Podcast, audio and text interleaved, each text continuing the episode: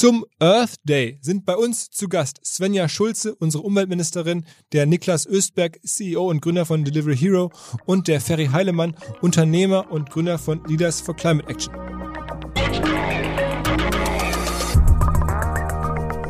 Nach meiner Denke ist es so, dass der Finanzkapitalismus, den wir jetzt sehr lange gelebt haben, der hat im Grunde als Betriebssystem für uns und für unsere Wirtschaft und unsere Gesellschaft ausgedient. Und wir brauchen jetzt ein System und einen Kapitalismus, der schlussendlich äh, People, Planet und auch Profit gemeinsam äh, vereint. Let's go! Go, go! Herzlich willkommen beim OMR Podcast mit Philipp Westermeier. Eine Sache wird sicherlich immer größer und das ist die Relevanz von WhatsApp für Firmen. Also egal ob für Versicherungen, im Automotive-Bereich, im Tourismus, natürlich vor allen Dingen im E-Commerce, Einzelhandel. Man wird mit seinen Kunden oder Perspektivkunden per WhatsApp kommunizieren müssen. Und das steigert nicht nur die Kundenzufriedenheit sofort, sondern reduziert vor allen Dingen häufig auch das Telefonvolumen und man kann am Ende darüber auch vor allen Dingen direkt Produkte verkaufen. Frage ist nur, mit welcher Software, mit welchem Know-how. Und wir haben eine Firma, die dazu der passende Partner sein könnte, die heißt Messenger People. Und mit Messenger People haben wir ein sogenanntes Playbook geschrieben, das erklärt, wie Messenger Marketing, Messenger Kommunikation im B2B-Kontext oder im B2C-Kontext funktionieren kann. Schaut euch an, alle Infos unter messengerpeople.de slash OMR. Messenger geschrieben mit Doppel S natürlich, messengerpeople.de slash OMR. Ich würde wetten, unsere Freundinnen und Freunde von Vodafone arbeiten in diesen Tagen noch intensiver als sonst und sind vielleicht noch ein bisschen aufgeregter als sonst, denn bald ist es soweit, in wenigen Tagen kommt die Elevation oder die Elevation Digital Days, die Digitalkonferenz, die Vodafone gemeinsam mit Samsung macht. Und zwar läuft das ganze Ding ja vom 27. bis zum 29. April jeweils ab 13 Uhr über 50 Stunden Inhalte. Natürlich zu den relevanten Themen des Digitalbusiness. Wir durften auch ein bisschen mithelfen, Speaker ähm, zu scouten, Speaker zu überzeugen. Eine ganze Armada von Topstars. Ich habe schon Scott Galloway genannt, Verena Pauster, Florian Heinemann, Sebastian Truhn. All die. Ich bin selber vor Ort sogar bei der Aufnahme in Düsseldorf ähm, in der nächsten Woche, wenn es dann losgeht. Wer Bock hat, da ähm, kostenlos reinzuschalten, der kann das tun. Einfach nur anmelden unter vodafone.de slash elevation. Merkt euch den Zeitraum vom 27. bis zum 29. April. Vielleicht ja mal die ungewöhnliche Mittagspause oder statt dem Kaffee ähm, einfach mal reingucken in die Elevation. Ich glaube, es gibt kaum noch zwei Meinungen. Alle sind sich einig, das größte Thema für unsere Generation, auch für die nachfolgenden Generationen, wird der Klimawandel sein. Sicherlich für die nächsten Jahrzehnte das zentrale Thema eigentlich auf der Welt, trotz allem Corona und trotz allen anderen Problemen, die es so gibt. Und weil das so ist, wollen wir uns natürlich bei OMR da auch einbringen. Mir selber ist das irgendwie ein Anliegen, da voranzukommen. Ich mache mir da Sorgen, muss ich ganz offen sagen. Und deswegen dachten wir, okay, wie können wir mal wieder ein Zeichen setzen? Und ich habe da mit dem Ferry Heilemann telefoniert. Das ist ja ein sehr, sehr erfolgreicher Gründer, gemeinsam mit seinem Bruder Daily Deal mal aufgebaut, mittlerweile auch bei einem VC bei Earlybird beteiligt, hat ein sehr, sehr großes Logistikunternehmen, Forto, aufgebaut, also schon einiges ähm, gerissen. Und der hat sein gesamtes Berufsleben mittlerweile dem Klimawandel verschrieben, will sich da engagieren, ist, glaube ich, auch Surfer und deswegen sozusagen alarmiert, weil er da sozusagen beim Surfen regelmäßig erlebt, wie sich die Dinge ändern. Ähm, und dann dachten wir, okay, wie machen wir das? Und dann haben wir, okay, wir holen mal spannende Leute zusammen, die dazu was sagen müssten. Natürlich als erstes mal unsere Umweltministerin, die Frau Schulze von der SPD, den Niklas Östberg, der ist sicherlich einer der erfolgreichsten europäischen Digitalgründer der letzten Jahre. Er selber ist Schwede, aber hat hier mitgegründet in Deutschland Delivery Hero, eine der Digitalfirmen aus Deutschland, die es schon in DAX geschafft haben. Und er spricht übrigens auch auf Deutsch im Podcast, was ihm nicht so einfach fällt, wofür ich ihm aber dankbar bin. Deswegen manchmal ist es ein bisschen ähm, auffällig, dass da jetzt jemand nicht Muttersprachler ist. Egal, wir sprechen darüber, ähm, was man da so aktuell tun kann, wie man sich engagieren kann, wie die Perspektiven sind, wie sozusagen auch Politik und Wirtschaft zusammenhängen. Und da kam jetzt dieses Gespräch bei raus. Hört selber, nehmt mit, was man mitnehmen kann. Ich fand, da waren ein paar ähm, Elemente dabei und man dachte, okay, ah, so ist es also. Einfach nur auch Insights, wie denken Menschen drüber nach. Und bevor es jetzt wirklich losgeht, möchte ich noch ganz kurz auf das Buch vom Ferry Heilemann hinweisen. Das ist nämlich der Climate Action Guide aus dem Murmann Verlag, hat der Ferry geschrieben. Und da geht's, ähm, wie der Name schon sagt, natürlich um Klimaschutz für Unternehmen. Wie macht man das? Also der Untertitel ist konkret, nachhaltig, wirksam. Ich glaube, jeder, der irgendwie unternehmerisch tätig ist und ein bisschen ein Gewissen hat, der guckt da mal rein in den Climate Action Guide von Ferry Heilemann. Kann man sich bei Amazon bestellen und natürlich beim Verlag, beim Muman Verlag. Ähm, also, das bitte nochmal ganz kurz beachten. Und jetzt rein in den Podcast. Hi zusammen. Ja, hallo. Moin Philipp. Äh, wir sind zu viert, wir probieren das mal aus. Ähm, vielleicht mal so ähm, als Einstieg. Äh, Frau Schulze, ist Ihnen so ein bisschen ähm, bewusst, was sich da in der Startup-Szene tut? Haben Sie da einen engen Draht zu? Ähm, wie, wie eng ist so die Beziehung zu, zu diesen, also beschreiben Sie mal so ein bisschen Ihre Sicht auf, auf diese Szene und auf die Relevanz vielleicht für unsere großen Probleme. Naja, ich habe Kontakte zu der äh, Startup-Szene, vor allen Dingen im digitalen Bereich, äh, weil ich hier im Umweltministerium angefangen habe, Digitalisierung und Nachhaltigkeit zusammenzudenken und auch diese beiden Szenen, die ziemlich nebeneinander gelebt haben, vorher diese Szenen zusammenzubringen. Und dadurch ähm, habe ich eben viele, viele junge Startups kennengelernt, vor allen Dingen aus der Digi-Szene, ähm, die, mit denen ich eben dann natürlich auch weiterhin Kontakt halte. Und das finde ich gerade jetzt wichtig, weil klar, wir reden jetzt über Corona, über die Pandemie, aber der Klimawandel bleibt ja und das bleibt auch politisches Thema. Da ist unglaublich viel in den letzten Wochen und Monaten passiert ähm, und das weiter voranzutreiben, dafür brauchen wir alle. Ferry, erzähl du mal, du bist sehr selber, das habe ich gerade so ein bisschen unterschlagen, nicht nur Gründer von Leaders for Climate Action, sondern auch sehr, sehr erfolgreicher Gründer, Daily Deal gemacht. Ähm, äh, jetzt Forto, also eine Logistikfirma, die auch, glaube ich, mittlerweile sicherlich mehrere hundert Millionen wert sein dürfte. Ähm, da bist du aber rausgegangen, weil du dich noch stärker engagieren willst. Erzähl mal so ein bisschen deinen Zugang zu dem Thema. Ja, also vielen Dank für die Zusammenfassung. Es war, also ich bin in der Tat seit zwölf Jahren eigentlich in der Digitalszene unterwegs, ähm, habe eben mehrere Firmen gegründet ähm, äh, und investiere auch, äh, bin aber mittlerweile eben auch Familienvater und, äh, und Klimaaktivist. Und äh, mein Zugang zu dem Thema startete so 2015, wo ich im Grunde angefangen habe, meinen eigenen Lifestyle äh, umzustellen und lief dann über mehrere Phasen, dass wir zum Beispiel auch bei Forto, äh, was wir 2016, Anfang 2016 gegründet haben, haben wir auch von Tag eins an ähm, unsere Emissionen gemessen, reduziert, was in unserem Wirkungsfeld lag und auch äh, kompensiert den Rest. Das heißt im Grunde Klimaneutralität ab, ab Tag eins und natürlich auch bis heute noch. Und ähm, bin mittlerweile äh, aber ähm, raus aus meiner CEO-Rolle und unterstütze die Company jetzt aus dem Board. Den Move habe ich letzten Sommer gemacht, um mich jetzt wirklich voll dem ganzen Thema Klimakrise und aber auch dem Thema Impact-Kapitalismus äh, zu widmen. Ja, weil nach meiner Denke ist es so, dass der Finanzkapitalismus, den wir jetzt sehr lange gelebt haben, der hat im Grunde als Betriebssystem für uns und für unsere Wirtschaft und unsere Gesellschaft ausgedient. Und wir brauchen jetzt ein System und einen Kapitalismus, der schlussendlich äh, People, Planet und auch Profit gemeinsam äh, vereint. Ja. Und um diesen Gedanken weiter voranzutreiben, habe ich mit meinem Bruder gemeinsam äh, Pirate Impact äh, ins Leben gerufen und dort machen wir jetzt äh, seit kurzem Impact Investments, wo wir ähm, eben Investments machen ohne negativen Side, äh, Side Effects. Niklas, wenn du das so alles hörst, ich meine, du bist jetzt sozusagen mittlerweile, muss man ja wirklich sagen, vom Gründer zum DAX-CEO, vor kurzem wurde bekannt, du bist demnächst auch noch, glaube ich, ähm, wenn die Hauptversammlung zustimmt, äh, Zalando ähm, Aufsichtsrat, also schon sozusagen die moderne Deutschland AG schon fast. Ähm, welche Rolle ähm, spielt für dich im Alltag das Thema Nachhaltigkeit und Klimawandel? Oh, sehr viel. Ähm, Im Alltag natürlich versuche ich da Dinge zu tun, um, um mein CO2-Abdrücke dann zu vermeiden.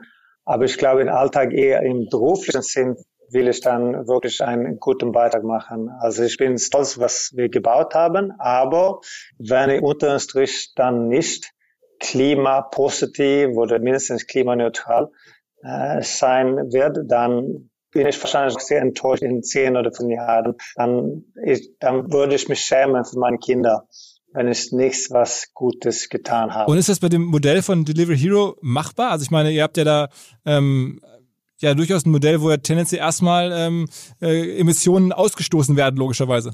Ja, das stimmt. Aber ich glaube, man kann es trotzdem äh, äh, sehr äh, nachhaltig machen. Es gibt äh, natürlich Vorteile und Nachteile mit Lieferung. Ein Vorteil ist, dass Leute den dann nicht mit eigenen Autos zum Geschäft und äh, noch mehr Verpackungen in den Supermarkets mit schönem Plastik oder äh, viele Produkte, die auch äh, veraltet werden. So, ich glaube, es gibt Vorteile und Nachteile. Es gibt auch Nachteile. Wir liefern, aber wir suchen es auch auf kleineren äh, Strecken. Ähm, wir arbeiten auch mit äh, vielen Unternehmen in, in Verpackungsbereich, so Bioillusion, die umweltfreundlichen Verpackungen oder Just, die machen so Egg, äh, aber, aber künstlich. Ähm. Ich kann äh, vielleicht noch eben erzählen, weil Niklas ja eben gesagt hat, dass, äh, dass ähm, sozusagen, äh, dass man da auch, ähm, dass es gar nicht so einfach ist, jetzt auf Mehrweg umzustellen. Wir werden in Deutschland helfen, weil wir werden jetzt eine Mehrwegpflicht für die Gastronomie einführen. Das heißt, jeder Gastronom, der Essen zu mitnehmen sozusagen rausgibt, der muss eine Mehrwegalternative bieten. Das fängt jetzt Schritt für Schritt an, aber alle im Grunde genommen die Lieferdienste, die großen, werden äh, alle dafür sorgen müssen, dass es Mehrwegalternativen gibt, sodass der Müll endlich äh, reduziert wird. Wann kommt das genau? Wann das kommt? Das Gesetz ist schon ähm, durch den Bundestag und jetzt gibt es so eine Übergangsfrist, weil ich musste das ja mit der äh, Union verhandeln und deswegen äh, wollten die nicht, dass das während Corona äh, eingeführt wird. Also wird das erst im nächsten Jahr kommen. Aber ähm, es ist schon beschlossen. Wobei es ja eigentlich während Corona total sinnvoll gewesen wäre, ne? wo die ja, dafür braucht man gesellschaftliche Mehrheiten, damit die Union endlich in die Opposition kommt. okay, okay, verstanden, verstanden, verstanden. Und habt ihr da mit den Lieferdiensten zu gesprochen? Also ist dann jemand, jemand von Delivery Hero da auch dann dabei gewesen beim Ausschuss? Ja, wir haben im Vorfeld mit ganz vielen gesprochen, einfach wie schnell der Hochlauf geht, weil es gibt ja jetzt nur wenige, die überhaupt Mehrweggefäße anbieten, die gastronomietauglich sind. Die müssen ja auch in die Spülmaschine können, die müssen äh, eine ganze Zeit lang aushalten, damit sich das auch, auch rechnet. Deswegen haben wir vor allen Dingen mit den Herstellern dieser, dieser Gefäße äh, viele Gespräche gehabt. Wie schnell kann man das eigentlich ausrollen? Ähm, die aber gesagt haben, es ist technisch kein Problem. Also sie können sehr schnell sehr viel mehr davon produzieren. Machst du, machst du da Gedanken, Niklas? Wenn du sowas hörst, ist das für euch ein Problem? Ähm, kann ich jetzt so nicht sagen. Ich müsste das äh, noch ein bisschen nördlicher anschauen. Aber, aber ich hoffe, es wird, äh, es, es, es passt sicher gut. Ich meine, ihr habt ja generell bei, bei Delivery Hero jetzt irgendwie angefangen, ähm, euren Firmensitz, glaube ich, klimaneutral zu machen und habt euch im letzten Jahr, glaube ich, vorgenommen, die Lieferketten klimaneutral zu machen und wollt irgendwie ähm, im kommenden Jahr oder das im kommenden Jahr, glaube ich, das komplette Unternehmen klimaneutral ähm, unter, äh, da stehen haben quasi. Ist es korrekt? Ja, das stimmt. Also wir sind klimaneutral in, schon in Europa und Lateinamerika und Ende dieses Jahr dann sollen wir ganz, äh, ganz, äh, ganz weltweit neutral sein. Aber es geht ja nicht nur um, also es geht ja einen Ausgleich. Wir versuchen dann auch äh, unsere äh, CO2 dann zu vermeiden oder mindestens zu verringern. Und äh, da gibt es auch viele Bereiche dort, wo wir arbeiten. Äh, Verpackungen, äh, Lieferwege äh, und so weiter. Ist, ist das für, für, für Sie eine, eine sinnvolle Sache, Frau Schulze, wenn so ein Unternehmen ähm, das am Ende ausgleicht? Also ich meine, es ist, eigentlich muss das Ziel ja sein, dass es gar nicht erst anfällt. Würde ich jetzt so als, als mit meinem, äh, sagen wir mal, Bauernschlauheit annehmen, das ist ja viel besser, oder nicht? Ja klar, am allerbesten ist der Müll, der gar nicht erst produziert wird. Das ist so. Aber wir müssen ja irgendwo anfangen. Und das finde ich hat äh, Ferry Heilemann in dem Climate Action Guide echt ganz wunderbar geschrieben, der jetzt äh, gerade ja auf den Markt gekommen ist, dass man starten muss, dass man anfangen muss. Und da ist es schon ein erster Schritt zu sagen, ich will klimaneutral werden. So, und wenn man das erstmal geschafft hat, dann kann man den nächsten Schritt machen und sagen, so jetzt gehe ich an meine Verpackungen dran, jetzt gehe ich an meinen Fußabdruck dran. Das Wichtige ist, jetzt starten. Weil alle Unternehmen, die meinen, sie könnten dann noch fünf oder zehn Jahre warten, die werden irgendwann vom Markt hm. gefegt. Wir werden eine klimaneutrale Gesellschaft werden. Und das heißt, jetzt starten, jetzt loslegen, damit es in den nächsten Jahren auch wirklich klappt.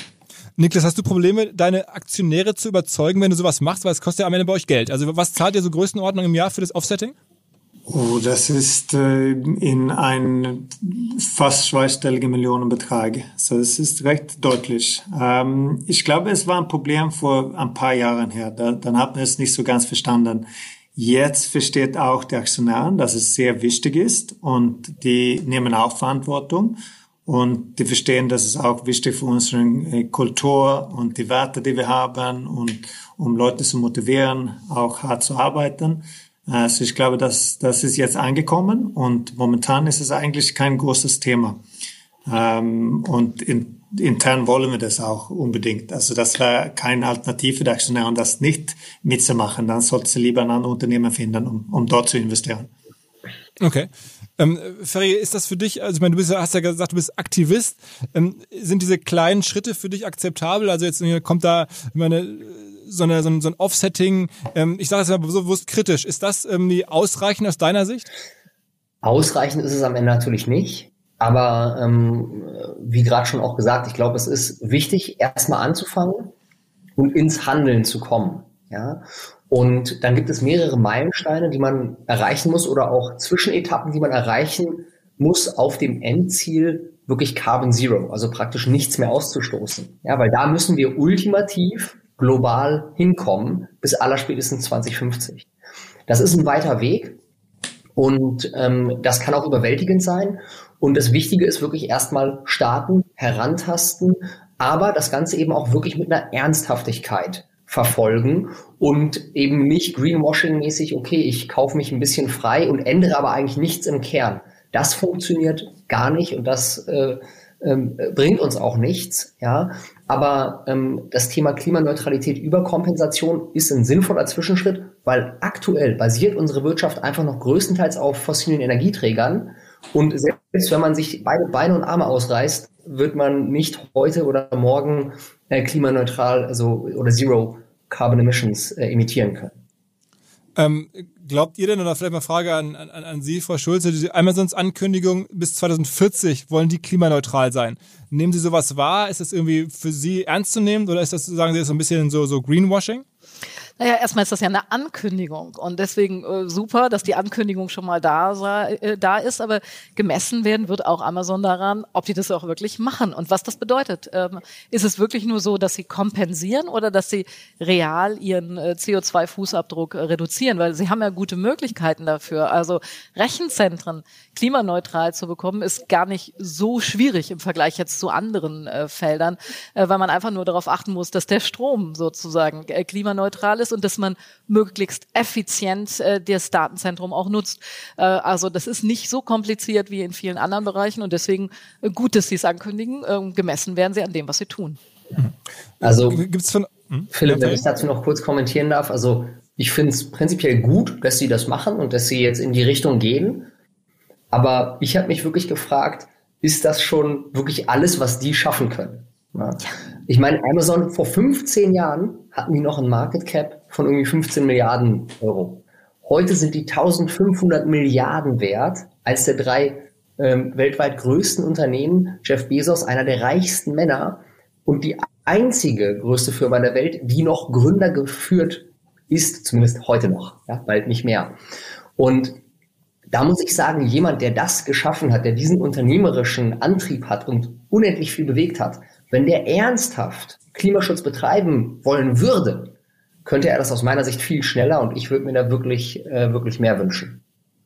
Er könnte das, wenn ich da direkt drauf eingehen darf, natürlich auch damit machen, dass er seine Angebote endlich mal nachhaltig macht. Wenn man heute auf einer Plattform etwas sucht und möchte das dezidiert in nachhaltig haben und hat das für sich als Kriterium, dann ist es ganz schwierig, was zu finden. Also ich finanziere jetzt gerade vom Ministerium einen Modellversuch, wo wir eine nachhaltige Plattform machen, auf der man als Konsumentin, als Konsument einkaufen kann mit dem Ziel, es nachhaltig zu tun, ja, äh, und auch Informationen dazu zu bekommen. Ähm, dass, ähm, dass solche Informationen gibt es ja auch für uns noch viel, viel zu wenig.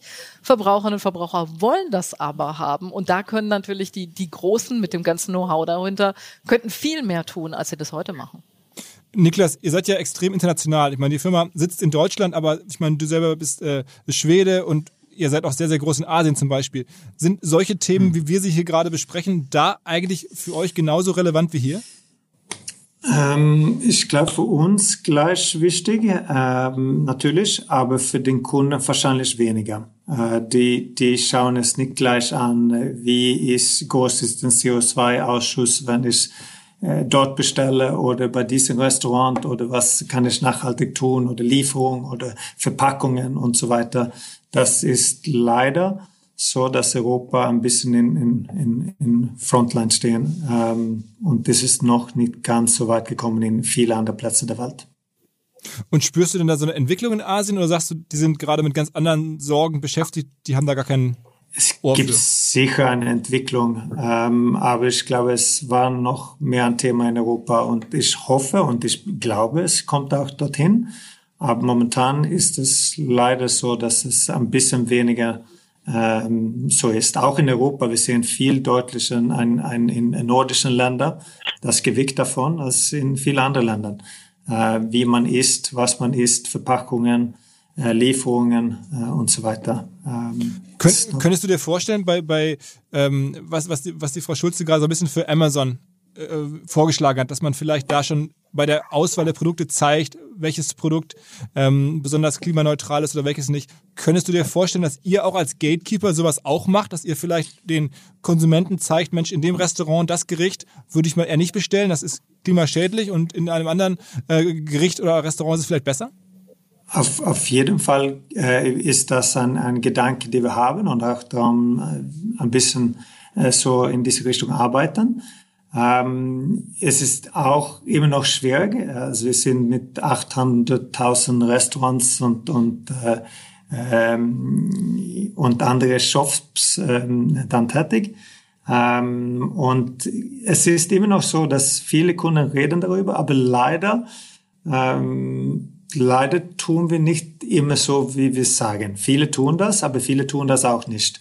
Und für viele ist es einfach nicht gleich wichtig. Ähm, was, ja. Okay. Also von der Otto Group, ganz kurz, um da reinzuspringen, äh, gibt es ja jedes Jahr eine, eine Trendstudie äh, zum, äh, zum Konsumverhalten, die repräsentativ ist. Und äh, da ist gerade auch die, die neue äh, rausgekommen für dieses Jahr. Und die hat jetzt äh, zum ersten Mal ergeben, dass wirklich mehr als die, also die Mehrheit der Konsumenten mittlerweile auch eine Zahlungsbereitschaft haben für die tatsächlichen Kosten die anfallen, das heißt inklusive der Externalitäten von Produkten, die sie kaufen. Ja? Also ähm, ich glaube auch auf der Konsumentenebene findet ein intensiver Wandel statt. Und zum Beispiel im Kontext von Forto haben wir schon 2017 überlegt, okay, wir bieten jetzt unseren Kunden an, ihre Emissionen durch die Transporte zu kompensieren. 2017 zwei Prozent der Kunden von uns hatten Interesse. Ja. Und entsprechend war es schwer, das umzusetzen. Heute 2021 ähm, zwei Drittel, also 64 Prozent der Kunden zahlen für die Kompensation und gleichen ihre Transporte, die sie im Kontext von Forto abwickeln, aus. Und äh, das ist aus meiner Sicht wirklich erdrutschartiger Wandel beim, beim Mindset ähm, und, äh, und, und freut mich sehr. Und aus meiner Sicht wird das Thema Klimaschutz auch für Unternehmen und insbesondere für Unternehmen ähm, kein Nice to have mehr in der Zukunft, sondern wirklich ein Must have, um noch mhm. auch wettbewerbsfähig am Markt bestehen zu können. Ja, vielleicht äh, reale, ich weiß nicht, ob, du, äh, ob Sie das auch bestätigen können, aber ähm, die Frage auch der Lieferkette, also woher kommen die Produkte, wird auch immer wichtiger. Also wir machen jetzt ja gerade in Deutschland ein Lieferkettengesetz, planen auch ein europäisches. Und die Frage, musste dafür Wald gerodet werden für das Produkt, was ich hier jetzt habe? Ist da äh, Kinderarbeit drin? Äh, wurden, wurde die Umwelt geschädigt, damit ich hier eine billige Jeans haben kann oder so? Das wird immer, immer wichtiger und das wird ein ganz wichtiges Unterscheidungsmerkmal auch auf den Märkten. Und wer das nicht liefern kann, der wird in Zukunft Probleme kriegen. Und deswegen muss man auch die eigene Lieferkette viel stärker nachvollziehen, als das äh, vielleicht noch vor ein paar Jahren der Fall war. Wir begrüßen einen neuen Partner und zwar Paigo. Die sagen über sich, wir machen aus Inkasso Verkasso. Das heißt ganz konkret, wir betreiben eine intelligente Plattform für Forderungsmanagement und richten sich an Firmen, die ganz viele B2C-Kundenbeziehungen haben und jetzt erleben, dass viele Zahlungen einfach ausfallen. Das ist ja jetzt dank Corona wahrscheinlich ein Problem für sehr viele Zahler, die einfach kein Geld haben und natürlich für die Firmen, denen die Cashflows fehlen. Und das versucht Paigo mit fairem Blick auf beide Seiten in den Griff zu bekommen. Aus Firmensicht bieten sie sich als Problemlöser an für gestörte Kundenbeziehungen auf Basis von digitaler Technologie mit Tools, die helfen, die Finanzen wirklich neu zu ordnen. Wer da mehr wissen möchte, schaut es euch einfach mal an unter finance.avato.com slash Paigo oder am Ende einfach googeln Finance Avato Paigo. Ist denn, ist denn für, ähm, für Sie eigentlich in der Politik aktuell ähm, das Thema ähm, Nachhaltigkeit und, und Umweltschutz, vielleicht Klimawandel, ein, ein wichtiger Differenzierungsfaktor auch in Ihrer Politik? Also ich meine, kann man äh, darüber sich zwischen den Parteien noch gut differenzieren, weil alle schreiben sich so ein bisschen auf die Agenda. Ja, es ist inzwischen Thema für alle. Das ist aber auch enorm wichtig, weil das ist eine große Menschheitsherausforderung. Wenn wir nicht in den nächsten zehn Jahren ganz massiv umsteuern, werden die Anpassungsprobleme, die wir dann an die Klimaveränderungen haben, gigantisch werden. Deswegen gibt es eigentlich nur noch eine einzige Partei, äh, die das alles negiert und nicht äh, daran glaubt. Aber es ist keine Glaubensfrage mehr. Es ist total entscheidend, was die nächsten Jahre passiert. Da kann man einfach die Wissenschaftlerinnen und Wissenschaftler fragen. Das ist völlig eindeutig. Wir müssen den CO2-Ausstoß reduzieren.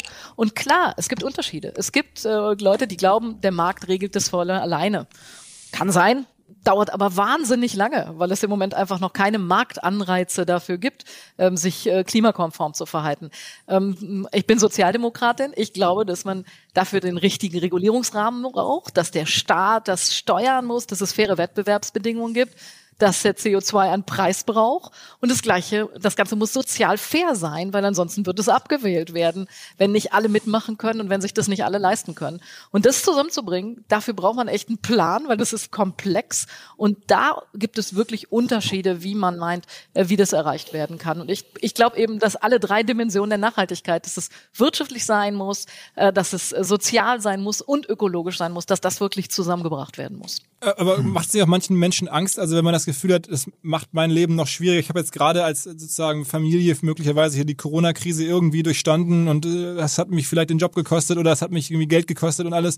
Und jetzt werden mir die nächsten ähm, Probleme sozusagen vom Staat serviert. Also jetzt darf ich wieder nicht nach Mallorca und diesmal nicht wegen Corona, sondern diesmal, weil halt der Flug problematisch ist. Das ist einfach, das ist ja eine Sicht, die wahrscheinlich ganz viele Millionen Menschen haben, die sagen, lass mich damit in Ruhe. Ähm, ich will meinen Urlaub machen wie vor zehn Jahren auch, so ungefähr. Ja, und deswegen muss die klimafreundliche Alternative, das muss die beste sein, die man ganz mhm. automatisch wählt. Also ich will nicht, dass alle aufhören zu fliegen. Ich bin auch gerne in der Welt unterwegs. Ich will, dass Fliegen klimaneutral wird und dass man äh, endlich so viel erneuerbare Energien äh, produziert, dass wir damit auch klimaneutralen Treibstoff herstellen können, aus Wasserstoff zum Beispiel, und damit Fliegen, Fliegen dann eben klimaneutral machen können. Und in diese Richtung muss es gehen.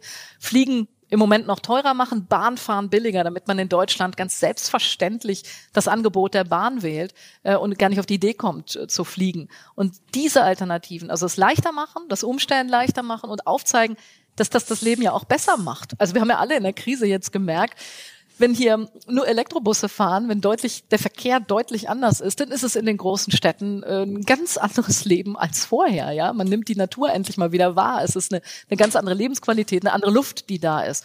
Und das auch, ich hab, ich hab gerade dass das für immer geht, das wäre doch super.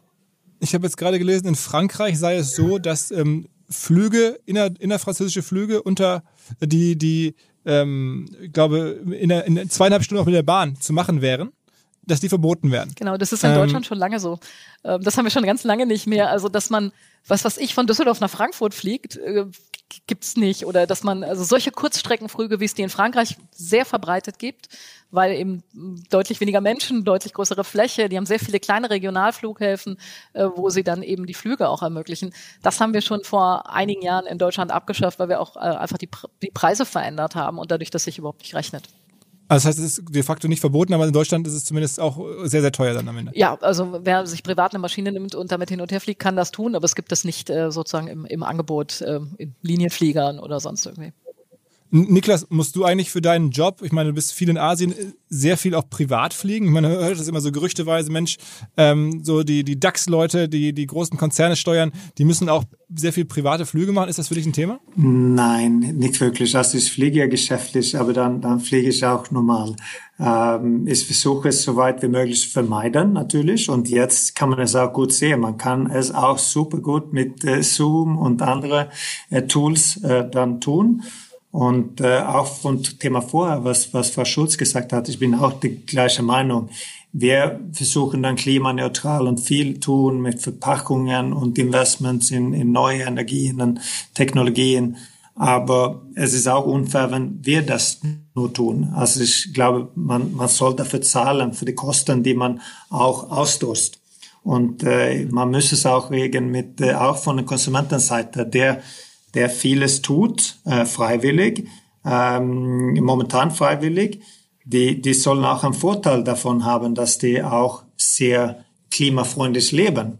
Und die, die vielleicht wenig klimafreundlich leben, ja, die sollen vielleicht auch ein bisschen mehr dafür zahlen, weil es, es schlussendlich kostet es viel Geld.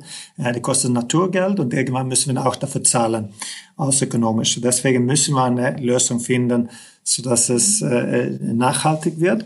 Und ich verstehe auch den Thema, dass alle müssen auch eine Reise nach Mallorca irgendwie zahlen können. Aber, aber es, es, es kostet der Natur Geld und wird uns kosten und deswegen müsste es auch klimaneutral sein, sonst hat man einfach, äh, sonst ist es auch nicht fair für die anderen. Aber wäre es nicht einfach auch ein, Wort zu sagen, Mensch, wir können den Leuten erklären, dass Mallorca nicht mehr geht, also dass es einfach nicht mehr so machbar ist? Ich meine, es gab ja schon in der Vergangenheit andere Sachen, die wir dann irgendwie wieder zurückgedreht haben, obwohl sie technisch möglich wären oder obwohl sie irgendwie mal, mal möglich waren. Äh, Ferry, hält das für unwahrscheinlich oder, oder denkst du dir, eigentlich müsste man eher wirklich den Leuten die traurige Nacht überbringen. Naja, genau jetzt wie bei Corona. Geht halt gerade nicht, äh, Mallorca. Geht einfach nicht. Also ich glaube, zu einem gewissen Maße brauchen wir definitiv auch einen Verhaltenswandel und auch eine Regulierung der Politik, die schlussendlich Externalitäten einpreist. Und wenn wir die, die tatsächlichen Kosten für einen Flug von ähm, Berlin nach Mallorca und zurück einpreisen, dann wäre das Ticket wahrscheinlich drei bis fünfmal so teuer. Und dann würde das automatisch bedeuten, dass Leute eben vielleicht einmal im Jahr hinfliegen, aber nicht mehr viermal im Jahr und nicht mehr für ein Wochenende, sondern wenn sie fliegen, dann halt zehn Tage oder zwei Wochen bleiben. Ja, und damit kommt man aus meiner Sicht auf ein gesundes Maß. Zu sagen, es gibt kein Mallorca mehr, ähm, das ist, glaube ich, äh, Idealismus, aber kein Realismus. Und ähm, ich meine, das hat man ja auch in anderen Ländern gesehen, äh, teilweise sehr radikal mit den Gelbwesten in Frankreich. Da ging es um irgendwie 10, 20 Cent mehr für Sprit und äh, die sind auf die Barrikaden gegangen. Ich glaube, so radikal wäre es in Deutschland nicht. Ähm, aber am Ende muss man dann auch ein Maß finden, dass eben die breite Masse auch bereit ist zu unterstützen. Und das kriegt man hin, wenn eben Wirtschaft und Politik an einem Strang ziehen und eben einen Weg finden, der am Ende akzeptabel ist und eben auch von großen Teilen der Gesellschaft unterstützt werden kann. Ja. Frau Schulze, ist das äh, überhaupt durchsetzbar? Also solche äh, Regulierungsträume von mir jetzt gerade, ähm, das ist wahrscheinlich politisch ziemlich naiv. Das wird man, wenn man das macht, das, das traut man sich gar nicht als Politiker, oder? Ja, wir haben viel mehr sogar gemacht, noch viel radikaler. Wir haben nämlich mit dem Pariser Klimaschutzabkommen weltweit vereinbart, äh, dass wir die Erderwärmung auf zwei, besser noch 1,5 Grad reduzieren wollen. Und das ist eine sehr radikale Entscheidung, die wir damit mit allen Staaten der Welt getroffen haben. Was jetzt passiert, ist gerade die Umsetzung. Und die passiert übrigens trotz Corona. Wir haben trotz Corona in Europa unser Klimaziel erhöht. Wir haben trotz Corona einen Kohleausstieg beschlossen, ein großes Maßnahmenpaket, fast 100 Milliarden Euro, die jetzt in Klimaschutz investiert werden. Und das ist genau richtig. Das muss in den Industrieländern passieren, weil wir sind Vorbilder für viele, viele andere. Und wir müssen auch das Geld äh, zur Verfügung stellen, damit auch Schwellen- und Entwicklungsländer sich an den Klimawandel anpassen können und in Klimaschutz investieren können, weil es muss weltweit passieren, ja. Aber den Rahmen, den haben wir beschlossen und das äh, war ein ganz, ganz wichtiger erster Schritt. Äh, Niklas, äh, sagte der Name Larry Fink was? Ja, Blackstone. Ja, genau. Ähm, ist er bei euch investiert? Oder ist Blackstone bei euch investiert? Oder BlackRock? Weiß ich leider nicht. Kann ich es nicht sagen. Aber, aber liest du, der schreibt ja mal einmal im Jahr so einen, so einen großen Brief an seine, ähm, an, an die CEOs der, der Firmen, bei denen er investiert ist. Und der hat ja, glaube ich, so wirklich teilweise größere Prozente ja. an fast allen DAX-Konzernen. Ähm, liest du dir sowas durch oder, oder guckst du dir an, was so auch so in, sagen wir mal, Großinvestoren so für, für Ziele haben? Ja, äh, das, das lese ich und ich finde es super. Also die, die wollen dann langfristig auch nicht investieren in Unternehmen, die nicht nachhaltig sind. Und ich finde es ganz richtig. Äh, ich sehe auch viele andere Aktionäre denken in, in gleichen äh, Richtung. Ähm, ich, ich finde das gut. Ähm, das reicht vielleicht nicht. Es muss in verschiedene Bereiche Änderungen geben. Äh, regulatorisch, Konsumenten, äh, Unternehmen, äh, Regulierungen. Es, es gibt viele Bereiche, aber es ist auch gut, dass die Aktionären da ähm, eine Stellung nimmt. Mhm, mh.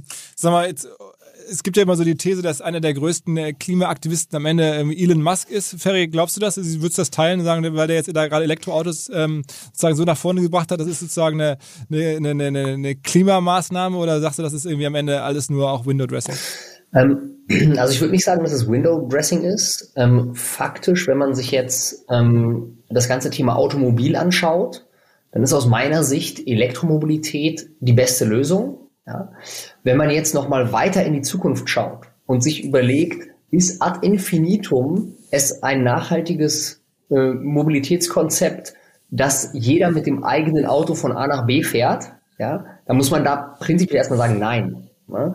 Ähm, Elektromobilität ist ein sehr wichtiger Teil dessen und als Antriebsform aus meiner Sicht die Zukunftsform fürs Automobil.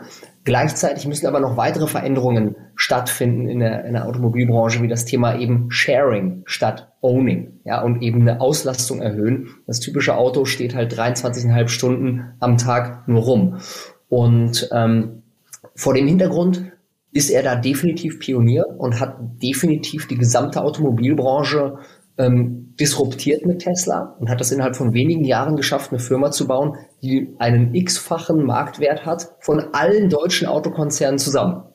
Und das ist einfach eine unfassbare Leistung, äh, die jetzt eben auch zu sehr viel ähm, Investments und auch Umdenken bei allen bestehenden Autokonzernen ähm, geführt hat.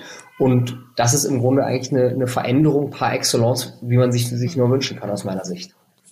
Wie, schauen, wie schauen Sie auf, auf den Herrn Musk, Frau Schulze? Was ist das für, für, aus Ihrer Sicht für eine Persönlichkeit? Ähm, ich teile das, was äh, Ferry Heilemann gesagt hat. Das ist ein, äh, jemand, der die Automobilszene jedenfalls aufgerüttelt hat. Aber es reicht nicht, äh, was, äh, wenn, wenn Tesla jetzt produziert, sondern was passieren muss, und das passiert gerade auch, ist, dass die gesamte Automobilbranche sich dreht, dass dort äh, stärker auf Elektromobilität gesetzt wird, dass man den Verbrennungsmotor beim Pkw äh, langsam sozusagen auslaufen lässt, dass man beim Lkw weiter daran arbeitet, äh, neue Alternativen zu finden. Da ist es mit Batterien äh, für den langen, langen Schwerlastverkehr, die, oder die schweren Dinge, die lange transportiert werden. Das funktioniert noch nicht so richtig. Ähm, da werden wir wahrscheinlich noch Wasserstoff, Gas im Übergang sehen. Ähm, und insofern, er hat was wirklich ähm, auf den Weg gebracht. Ähm, und jetzt sieht man, dass die Märkte auch reagieren. Es sind noch nie so viele Elektroautos angemeldet worden wie äh, dieses Jahr äh, mit den Unterstützungen, die der Staat dann auch gegeben hat. Weil klar, Elektroauto ist erstmal noch teurer im Moment. Äh, und dann braucht man Hilfe, Unterstützung, um sich sowas überhaupt anschaffen zu können.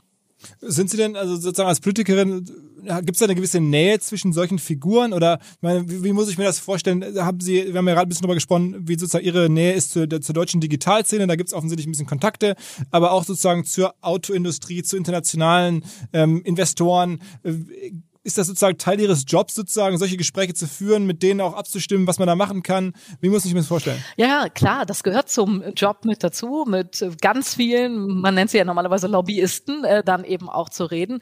Wichtig ist mir, dass das wirklich transparent ist, dass das eben nicht irgendwo ähm, im Geheimen stattfindet, sondern äh, dass wir das transparent machen. Wer, wer will mit mir reden? Also, was weiß ich, die Umweltverbände natürlich, aber eben auch die Autoindustrie.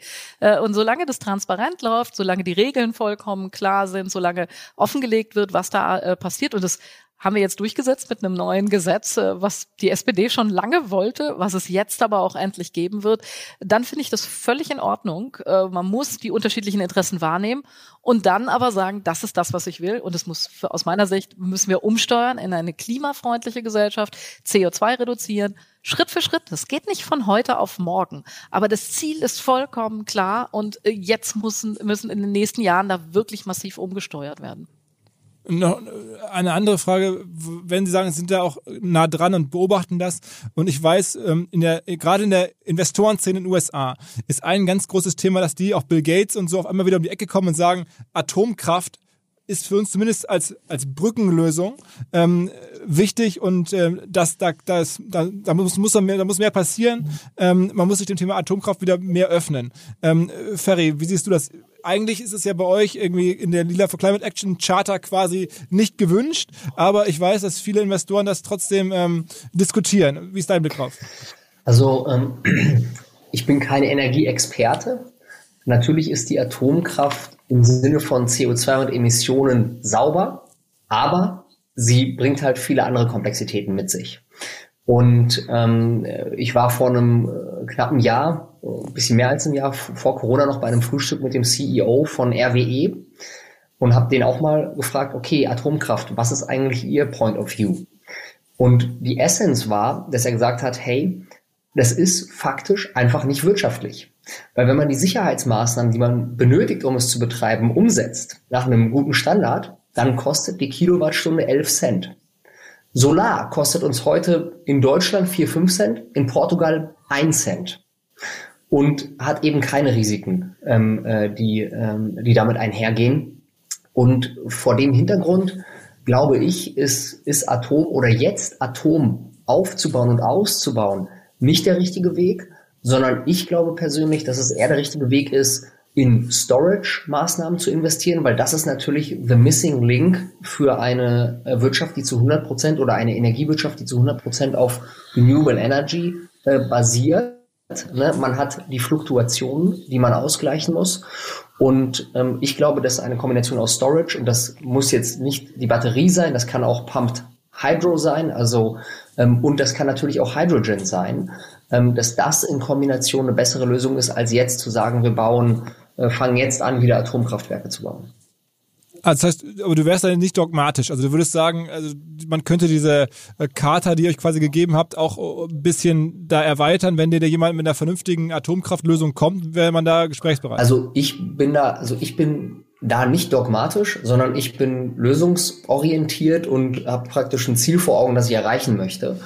Und ähm, ganz konkret würde das für mich zum Beispiel auch bedeuten, ich hätte es äh, als sinnvoll erachtet, Atomkraft länger laufen zu lassen und dafür lieber Kohle viel früher abzuschalten. Also das ist etwas, wo ich gar kein Verständnis für habe, ist, dass Atom jetzt 2022, 23, 24 beendet wird und Kohle bis 2038 läuft, was aus meiner Sicht äh, Wahnsinn ist. Was haben Firmen wie IKEA, Deichmann, Unique oder sogar die Bild-Zeitung alle gemeinsam?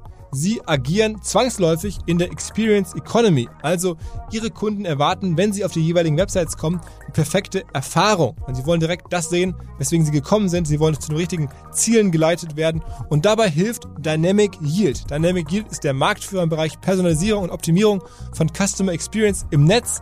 Mehr als 350 globale Marken nutzen Dynamic Yield, um halt ihren Umsatz zu steigern am Ende, aber vor allen Dingen auch, um durch diese perfekte Kundenexperience ihren Kunden und sich selber Vorteile zu erarbeiten. Wir können allen Hörern dieses Podcasts jetzt anbieten, mit dem Expertenteam von Dynamic Yield exklusive Gespräche zu vereinbaren. Kostet nichts, man lernt sich mal kennen und die können erklären, was sie vielleicht im Bereich Experience Optimization für euch tun können. Am besten, ihr geht direkt auf die dafür bereitgestellte Landingpage Dynamic Yield mit y, dynamicyield.com slash omr oder schreibt uns auf eine Mail an redaktion.omr omr.com.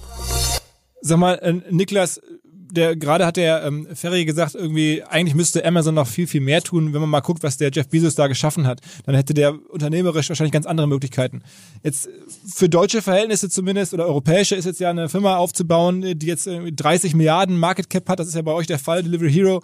Ähm, also mittlerweile eine der wertvollsten deutschen Firmen überhaupt. Ähm, ist es für dich ähm, sozusagen langfristig dein Projekt oder könntest du dir auch vorstellen zu sagen, Mensch, ich habe so viel unternehmerisches Talent offensichtlich und, und, und Möglichkeit, das stelle ich nochmal eines Tages auch außerhalb der Firma ähm, sozusagen der, der Welt zur Verfügung? Ja, das könnte ich gut sehen. Ich glaube aber, dass denn, was es innerhalb von Delivery leisten kann und tun kann, ist sehr skalierbar. Und deswegen glaube ich, dass es eigentlich besser war, wenn man Energie in, in Delivery einsetzt und versuchen das Schritt für Schritt nachhaltig äh, und, und sehr langfristig zu denken. Ähm, und ich hoffe, es ist auch nicht so nur für Delivery Hero, weil es ist auch schwierig, weil wir, wir sind auch in sehr harten Wettbewerb. Und deswegen äh, bin ich auch der Meinung, es muss auch von regulatorischen Seite was kommen. Ähm, ich bin auch dabei mit, mit Steuern für CO2-Ausstöße. Und ich verstehe auch den, die, die, die Frage von ähm, sozialen Aspekt. Und das muss auch gehen, dass, dass äh, nicht nur Reiche sollen nach Mallorca fahren oder nur Fleisch essen, aber aber man, man muss trotzdem dann das, das, äh, das Steuern, was reinkommt, kann man auch einsetzen in mehr nachhaltigen Arbeit. äh, oder Green Tech oder vielleicht sogar einen sozialen äh, Bereich einschätzen. Ähm, so, ich, ja, also ich kann äh, gut sehen, dass es da langfristig auch in, in, in, in so wie Ferry ähm, in den ähm, Klima-Thema äh, mich noch weiter einsetzt außerhalb von Delivery Hero. Aber bei Delivery habe ich noch größere Chancen, einen Impact zu machen, glaube ich. Sag mal, äh, Ferry, ist es dir eigentlich schwer gefallen, diese, ich meine, mittlerweile ist ja Leaders for Climate Action wirklich schon eines der prominentesten Projekte überhaupt in der Digitalszene, vielleicht sogar in der Wirtschaft in Deutschland, was ihr da gestartet habt. Und da sind jetzt ja, der Niklas ist dabei, ganz viele andere sehr prominente ähm, Namen. Ist dir das schwer gefallen, ähm, die einzusammeln dafür und, und oder beschreib das mal. Also wer, wer fehlt dir eigentlich noch? also ähm, äh, ich sag mal, zwei, drei Personen äh, oder Firmen fe fehlen da in Deutschland schon noch. Ähm, aber in wer, sag mal mal, na? Wie bitte? Wer, wer, sag mal zum Beispiel, wer fehlt? Naja, also ich sag mal, ähm, wer den Schritt noch nicht gegangen ist, äh, äh sind zum Beispiel, ähm, ist zum Beispiel N26 oder auch Auto 1. Ähm, mhm. Aber äh, es ist natürlich auch, es hat jetzt nicht nur damit zu tun, stehe ich hinter der Frage Klimaschutz ist, ist sinnvoll, sondern natürlich sind wir auch irgendwo ein Movement mit Teilnehmern und es gibt, und nicht jeder wird sich jetzt damit identifizieren. Ja. Ähm, aber unser Anspruch ist natürlich, ähm, wirklich jeden mitzunehmen auf dieser Reise. Und, äh, und Niklas zum Beispiel war wirklich einer der allerersten, ähm, äh, der sich wirklich auch committed hat und auch im August 2019 bei unserer Pressekonferenz live äh, mit dabei war und auch, äh, und auch für LFCA gesprochen hat und vor dem Hintergrund auch wirklich einen signifikanten Beitrag dazu geleistet hat, dass diese Initiative sich so toll entwickeln konnte, wie sie es ähm, wie sie es jetzt bisher getan hat über die letzten zwei Jahre. Und ähm, ich will auch das nochmal unterstreichen, was Niklas gerade gesagt hat. Unternehmerische Aktivität und auch Investments, glaube ich, ist wirklich eine Superpower, die wir leveragen können im Kampf einerseits für eine bessere Welt, andererseits aber eben insbesondere auch gegen den Klimawandel. Und auf eine kleine, auf eine Kampagne, auf die ich noch kurz aufmerksam machen möchte, im Rahmen von Leaders for Climate Action, ähm, ist ähm, TFCA, Earth, also Time for Climate Action. Das ist eine Kampagne, die wir jetzt zum World Earth Day ähm, in der Woche vom 22. April ähm, launchen werden, wo über 220 Firmen dabei sind ähm, und wo das Ziel ist, 50 äh, Millionen Menschen in Europa zu erreichen, weil die Superpower, die wir eigentlich im LFCA-Netzwerk drin haben, sind gar nicht die Mitarbeiter oder praktisch ja, nur die Firmen selbst, sondern eigentlich die Reichweite dieser Firmen. Und das ist zum Beispiel auch in Kooperation mit Spotify äh, entstanden, wo wir ähm, Widgets einbauen werden bei den jeweiligen äh, Companies, die dann auf eine Landingpage führen, wo ähm, Menschen, ähm, Kunden, Mitarbeiter, egal wer, innerhalb von weniger, äh, wenigen Minuten konkrete Climate Action machen können. Zum Beispiel den Energie Provider wechseln zu einem ähm, grünen Renewable äh, Provider. Oder aber auch äh, Richtung Politik ähm, eine, eine Notiz senden zu dem jeweilig regional relevanten Politiker mit dem Ansinnen, mehr Klimaschutz zu betreiben. Ähm, oder aber eben auch ein Pitch-Deck sich runterzuladen, um das Thema Klimaschutz in der eigenen Firma, den, dem eigenen Geschäftsführer nochmal stärker zu pitchen. Und wir hoffen, dass wir es schaffen, eine Million Actions zu generieren in dieser Woche mit der Kampagne. Er wird, glaube ich, also ich bin mega, mega gespannt. Wir haben da echt ein halbes, dreiviertel Jahr drauf hingearbeitet. Mit, de, mit dem Gedanken zu sagen, LFCA, schon guter Impact mit den ganzen Companies. Ne? Wir haben jetzt über 500.000 Tonnen CO2 eingespart, aber jetzt auch in Spotify, ne? der User Reach, ne? das kann natürlich alles. Wie habt ihr das gemacht? Wie habt ihr das, wie habt ihr das gemacht, dass, dass ihr mitgemacht habt? Ja, reden, reden, reden, reden, reden. Aber mit dem, mit dem Daniel Eck direkt, mit dem CEO? Nee, der ist schwer zu greifen und leider hast du natürlich auch immer dann auch mal ein bisschen Ego-Themen. Ne? Und dann gibt's auch ein paar, die leiden dann unter Not Invented Here ist uncool. Ne? Und da gibt's halt ein paar, die sind halt so erfolgreich, die sagen, okay, das kommt jetzt nicht von mir, das, da habe ich jetzt nicht so den Bock mitzumachen. Es ist ein unfassbar langer Weg, ja. Aber die, die sind, machen das in Europa und USA, pushen das wirklich in die Plattform rein und die haben halt gigantischen Reach. Und insgesamt sind es aber sogar 220 Firmen, die mitmachen. Aber mitmachen darf auch nur, wer seinen eigenen CO2-Footprint public macht und auch public macht, welche Reduktionsmaßnahmen er macht. Mhm. Ja, also weil wir wollen natürlich auch nicht, dass sich jetzt ein x-beliebiger, der eigentlich gar nichts macht, damit so ein bisschen greenwashed und sagt so hier, äh, jetzt ist Time for Climate Action, weil gerade Earth Day ist, sondern wir wollen auch immer wieder praktisch das Commitment und die Ernsthaftigkeit von den, von den Firmen wissen. Ne? Und das ist immer eine Balance, aber ähm, ja, hat, hat glaube ich, jetzt gut funktioniert und wir werden das auch jedes Jahr wiederholen. Ja. Und wir haben jetzt gerade eine Studie gemacht äh, über die Frage, was ist beim Streaming eigentlich das äh, klimafreundlichste? Weil man kann ja auch über den, die Art und Weise, wie man Musik streamt, zum Beispiel äh, einen hohen CO2-Fußabdruck haben oder einen niedrigen. Und äh, das ist nochmal ein Argument für 5G und für WLAN, weil das äh, der, der Fußabdruck ist deutlich niedriger, wenn ich im 5G bin oder wenn ich direkt in ein WLAN-Netz gehe, als wenn ich über das klassische Telefonnetz streame. Also der, der, der Grammunterschied ist gigantisch. Ähm, das haben wir das, wir haben das das erste Mal gemessen. Das hat noch nie jemand gemessen. Das ist immer berechnet worden. Aber wir haben mal mit Rechenzentren zusammen das einfach ausgerechnet, also einfach schnöde gemessen. Das war sehr hilfreich. Gibt es eigentlich auch eine politische Guidance, die ihr euren Mitgliedern gebt? Also ich meine, es gibt ja offensichtlich eine Nähe auch zwischen dir und der Svenja Schulze. Ähm, jetzt ist ja bald auch irgendwie hier in Deutschland irgendwie Wahl oder Wahlkampf ist ja schon angefangen sozusagen. Gibt es da eine Wahlempfehlung von euch? Nein, eine Wahlempfehlung gibt's gibt's von uns nicht und wir sind auch nicht mit einer Partei direkt assoziiert. Ja, wir sind bewusst äh, parteilos. Wir sind, ähm, wir sind Unternehmer vom Hintergrund. Ja, natürlich gibt es ein paar, paar Parteien, die von Unternehmern vielleicht öfters gewählt werden als andere. Äh, aber schlussendlich sind wir da wirklich offen ähm, für alle und wollen schlussendlich unsere Mitglieder zum Thema Klimaschutz sensibilisieren. Und es ist natürlich sehr wichtig, das Thema Klimaschutz auch bei der Wahl mit auf dem Schirm zu behalten. Und mein persönlicher Wunsch wäre sogar, um ehrlich zu sein, dass das Thema Klimapolitik gar keine Parteipolitik mehr in dem Sinne ist, sondern dass wir es in der Politik schaffen, das Thema Klima vor die Klammer zu ziehen. Weil Klima ist allgegenwärtig. Es ist relevant für jeden einzelnen Bürger und sogar auch global, für jeden Menschen auf dieser Welt.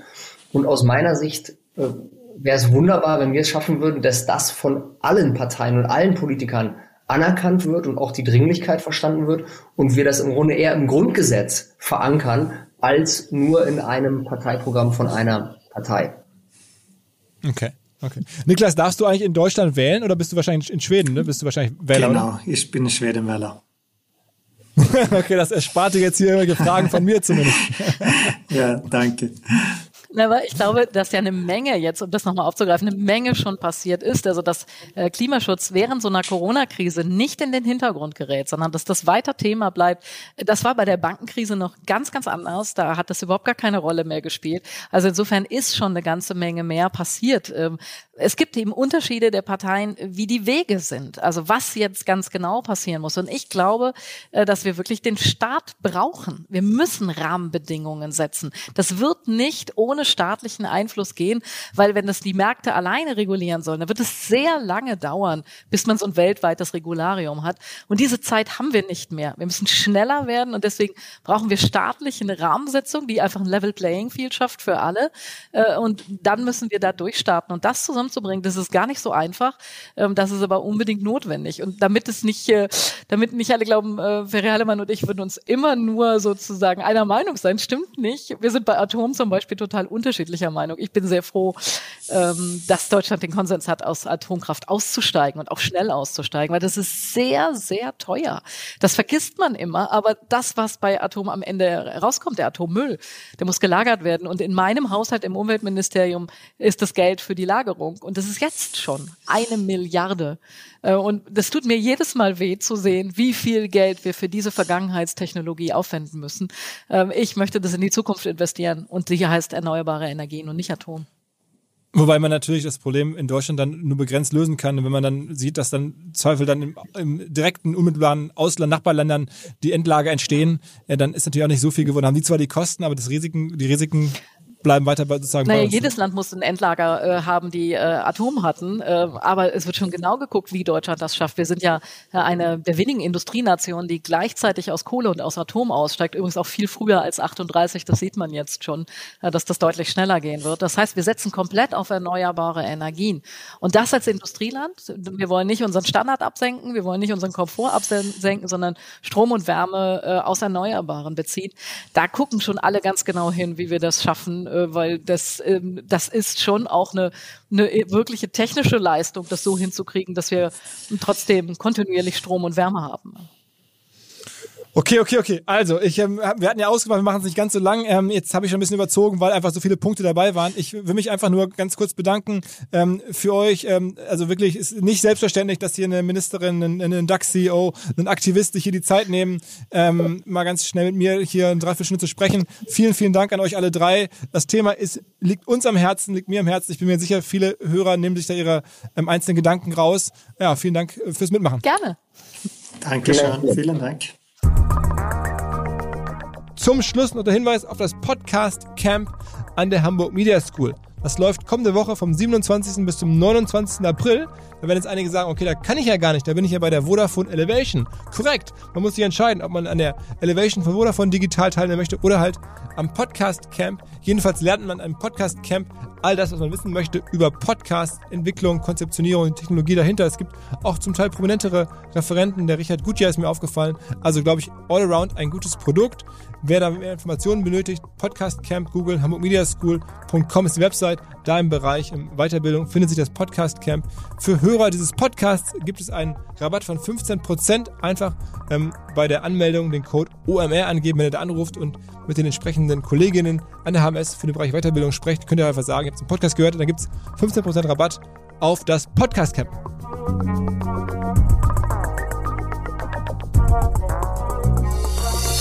Dieser Podcast wird produziert von Podstars bei OMR.